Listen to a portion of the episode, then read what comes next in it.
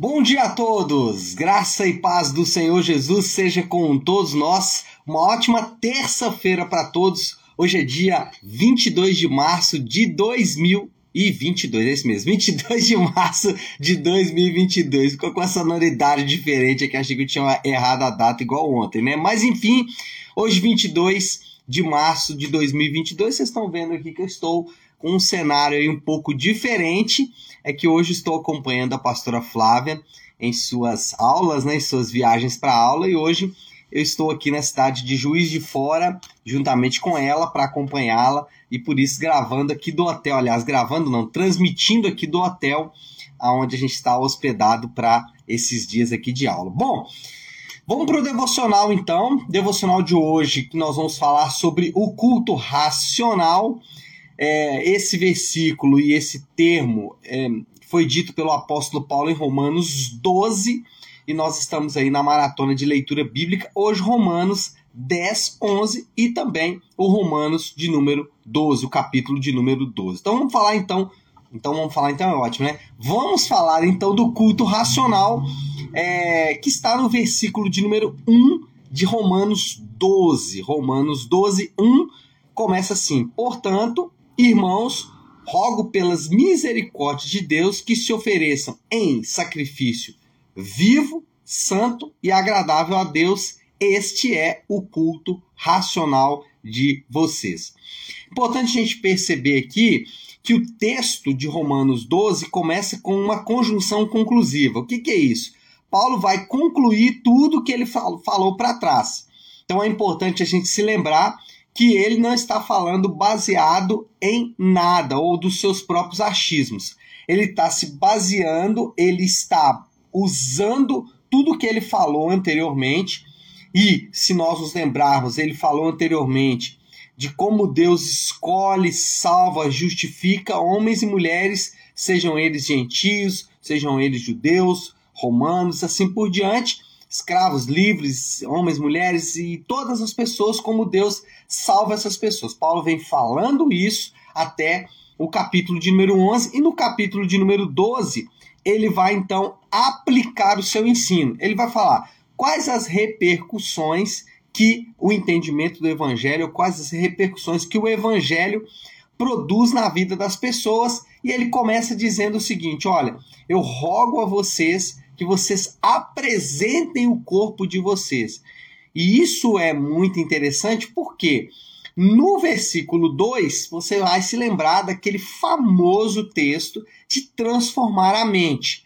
Então, percebe o que Paulo está fazendo aqui? Ele está dizendo: olha, entregue o seu corpo como sacrifício vivo, transforme a sua mente. Ele está dizendo: use todo o seu ser agora desta maneira. E qual é a maneira que Paulo vai é, instruir ou desafiar os crentes a aplicarem os ensinos do Evangelho. Como Paulo vai mostrar, ou quais são as repercussões, de acordo com Paulo, de alguém salvo pelo Evangelho da graça de Deus? Ele vai dizer: usem os seus dons para servir uns aos outros. Então ele vai dizer: olha, beleza, o culto racional de vocês, entregue o seu corpo, a mente de vocês, transforme a mente de vocês, para quê? Para que, que você deve entregar o seu corpo e para que, que você deve transformar a sua mente? Primeiro, você faz isso porque o Evangelho te salvou e para que eu faço isso? Versículo 3 do capítulo 12 vai dizer: para servir uns aos outros. Deixa eu até ler com vocês aqui, que ele vai dizer isso. Ó. Por isso, pela graça que me foi dada, digo a todos vocês: ninguém tenha de si mesmo um conceito mais elevado do que deve ter, mas ao contrário, tenha é, tenha um conceito equilibrado, de acordo com a medida de fé que Deus concedeu. Assim, cada um de nós tem um corpo com muitos membros, e esses membros exercem todos, e esses membros não exercem todos a mesma função. O que Paulo está falando aqui é o seguinte: porque o Evangelho te salvou, e da forma como o Evangelho te salvou, como você deve agora usar o teu corpo e a tua mente de maneira a atender ou de maneira a obedecer esse evangelho. Ele vai dizer servindo uns aos outros e é isso que ele começa a mostrar a partir de agora. Lembra só de uma coisa aqui que isso aqui talvez é o que passa despercebido, porque quando a gente fala de servir uns aos outros, normalmente a gente pensa que é, isso deve ser feito para qualquer pessoa. Então, se eu servir a minha esposa, o meu marido, os meus filhos, meu patrão, os meus empregados, os meus amigos de trabalho, os meus amigos de faculdade, eu já estou obedecendo esse texto. Ótimo, é isso mesmo, você está. Mas lembre-se, nunca se esqueça que o grupo principal que você deve servir é a igreja local. Eu vou dizer isso por quê? Porque Paulo está direcionando a sua carta à igreja que se reúne na cidade de Roma. Paulo não está, está dirigindo a carta à família, nem à empresa, nem à faculdade, não. ele está dirigindo a carta à igreja. Então ele está falando: olha, pegue o seu corpo, pegue a sua mente e sirva pessoas. Quais pessoas Paulo tem em mente? Paulo tem em mente as pessoas que estão ali no contexto da igreja local. Eu sei que isso é diferente, eu sei que muita gente é, tem uma resistência a esse tipo de coisa, por quê? Alguns porque foram feridos na sua relação com a igreja, outros simplesmente por preguiça, por má vontade, assim por diante. O ponto aqui, Paulo está direcionando todo o seu ensino para a igreja que se reúne na cidade de Roma. Vamos lá então a alguns pontos aqui onde Paulo aplica esse, ou como Paulo ensina a usar esses dons para servir uns aos outros. Ele fala assim, primeiro, que cada um tem um dom para servir. Romanos 12, 6, Paulo vai dizer o seguinte: temos diferentes dons, de acordo com a graça que nos foi dada. Se alguém tem o dom de profetizar, ele vai dizer. Mas o ponto aqui qual que é? Temos diferentes dons de acordo com a graça que nos foi dado. Deus capacitou todas as pessoas com dons. Isso é importante porque, e aqui, talvez a gente poderia fazer uma, uma diferença entre dom e talento. Ótimo, pode fazer essa diferença, não tem problema. O importante é você entender que todo mundo tem dons e talentos para servir. A gente não pode criar categorias superiores. O que, que é isso? Uns têm dons e outros não. Ah, não, você tem talentos, mas não tem dons. Não todos os seres humanos, todas as pessoas são dotadas de dons, talentos e etc e tal para servir outras pessoas. Agora, isso é importante. Os dons e os talentos que nós temos, eles servem para outras pessoas. Ninguém tem dom para si mesmo. Ninguém tem dom ou deveria ter dom só para ele. Os dons, eles foram dados para outras pessoas. Então, pensar em dons para mim mesmo é uma incompatibilidade em si mesmo, é uma incongruência em si mesmo. Dons são para outras pessoas. Eu me lembro de alguns anos atrás, nas minhas, na minha mentoria com o meu pastor no passado, eu lembro de um irmão que chegou para ele e falou assim: Pastor, eu não tenho dom nenhum aqui na igreja e tal. Ele ia até falar de um outro assunto, né? O irmão não ia falar disso, mas na conversa o irmão falou: Não, eu não tenho nenhum dom aqui para servir a igreja e tal. Aí o pastor ficou curioso com aquilo e falou: Mas como assim você não tem nenhum dom para servir a igreja? Explique isso melhor para mim. Ele falou: Não, eu não sei falar em público, não consigo, não gosto, travo, não sei orar, na verdade nem gosto de orar em público. Quando eu oro, eu oro dentro da minha casa só. É, ele disse: Eu não. É, tenho nenhum aqui para ficar recebendo as pessoas. Enfim, ele fez uma lista lá de coisas que ele não tinha que são aparentes assim normalmente. O pastor parou e perguntou para ele assim: Mas meu irmão, qual é a sua profissão? Aí o irmão falou: Ah, eu, eu sou contabilista. Ele era um contador. E aí o pastor falou assim: Você já perguntou à secretaria da sua igreja ou à secretaria aqui da igreja se eles estão precisando de contadores? E aí, como ali era uma igreja um pouco menor, eu consegui acompanhar a história daquele irmão. E de fato, ele se ligou para aquilo e começou a ajudar na contabilidade da igreja. Foi uma grande pensa, porque a contabilidade da igreja tinha buracos, tinha problemas gigantes, assim, as contabilidades normalmente são muito difíceis de serem feitas, de uma igreja não é diferente. E aquele irmão pôde contribuir com um dom que talvez o pastor não tem.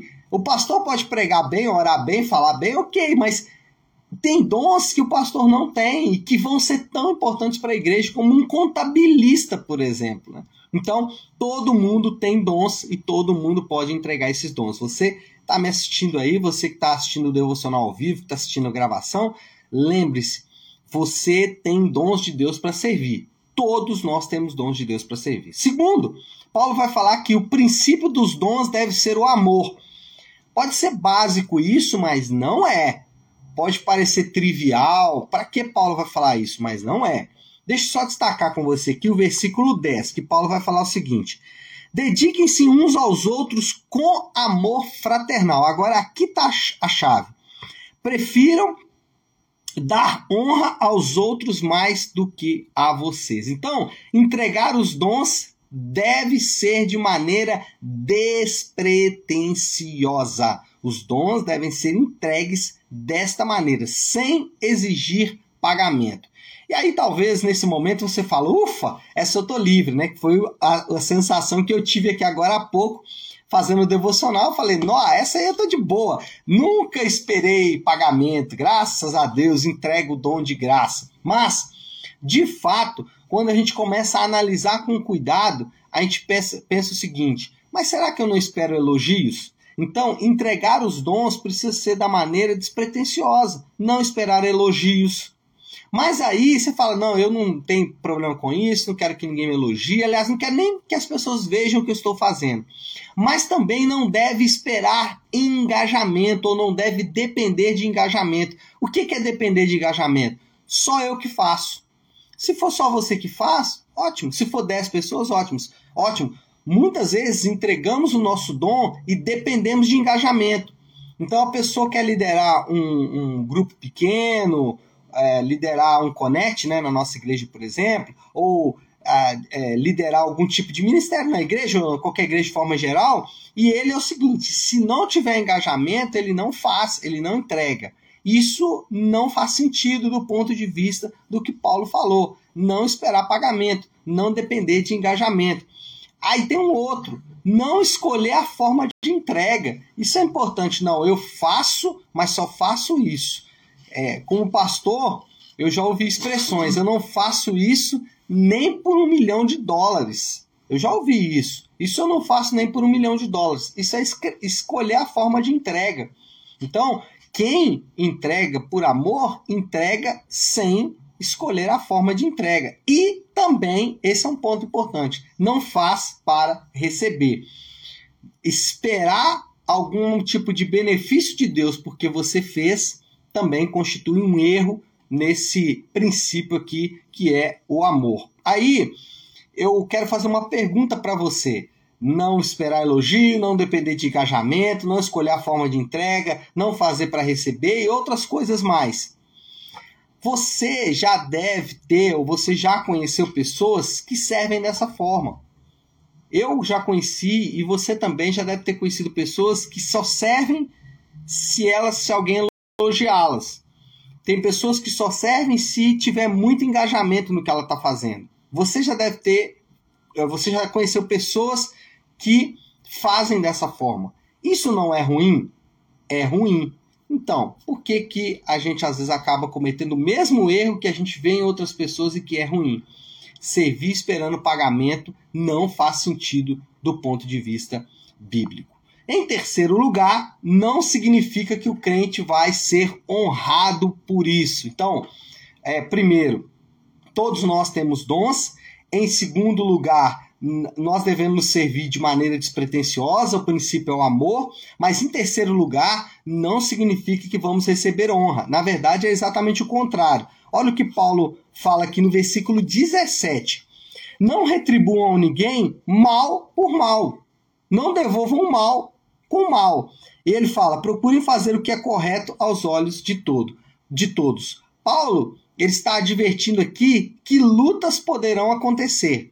Na verdade, com a minha experiência de mais de 20 anos servindo no ministério, eu posso dizer para você que as lutas certamente irão acontecer. É, esse meu pastor que acompanhou a minha caminhada no início, uma vez eu indaguei ele, falei, pastor, me conta aqui, qual é a coisa mais difícil de lidar no ministério? É a falta de dinheiro? É a falta de condições ideais, de estrutura? É, qual a coisa mais difícil de lidar no ministério, pastor? É, é, é, o descompromisso dos crentes? É a carnalidade dos crentes, o mundanismo? Qual é a coisa mais difícil de lidar no ministério, pastor?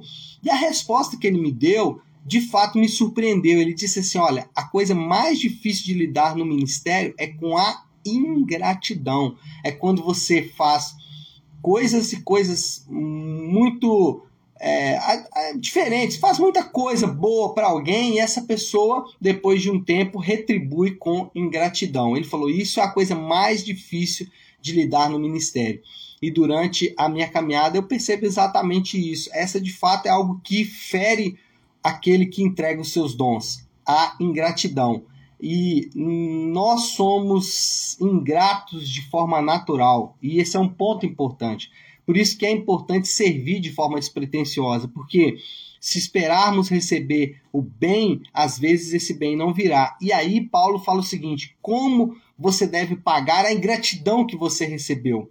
Sendo ingrato também? Não. Ele fala: não pague o mal com o mal. Né? Faça o contrário, pague o mal com o bem. Se alguém é ingrato, tenta ser ingrato. Aliás, se alguém é ingrato, tente ser grato com o maior número de pessoas. O princípio que é: ninguém vai curar feridas ferindo. Não é porque você foi ferido que você deve ferir também. Então, o princípio aqui é esse. Bom, moral da história aí para a gente resumir e orar por tudo isso que a gente falou aqui nesta manhã. A moral da história é a seguinte: a repercussão natural do entendimento do evangelho da graça de Deus é servir uns aos outros. É natural que alguém que entenda o evangelho da graça de Deus deseje servir uns aos outros.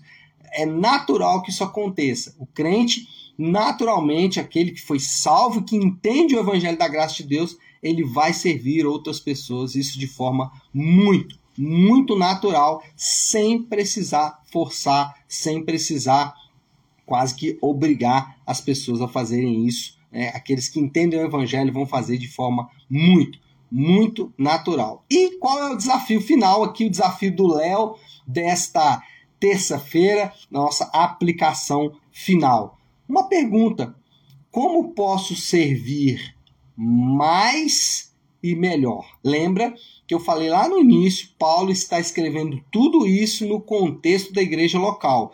Então a sua igreja local não pode ser retirada desta equação. Na verdade, ela é o principal ponto aí desta, dessa matemática toda. Né? De tudo isso, a igreja local é o foco, porque Paulo está escrevendo para a igreja de Romanos. Nesse sentido, a aplicação final é como você pode servir mais e melhor mais porque pode ser em quantidade mesmo.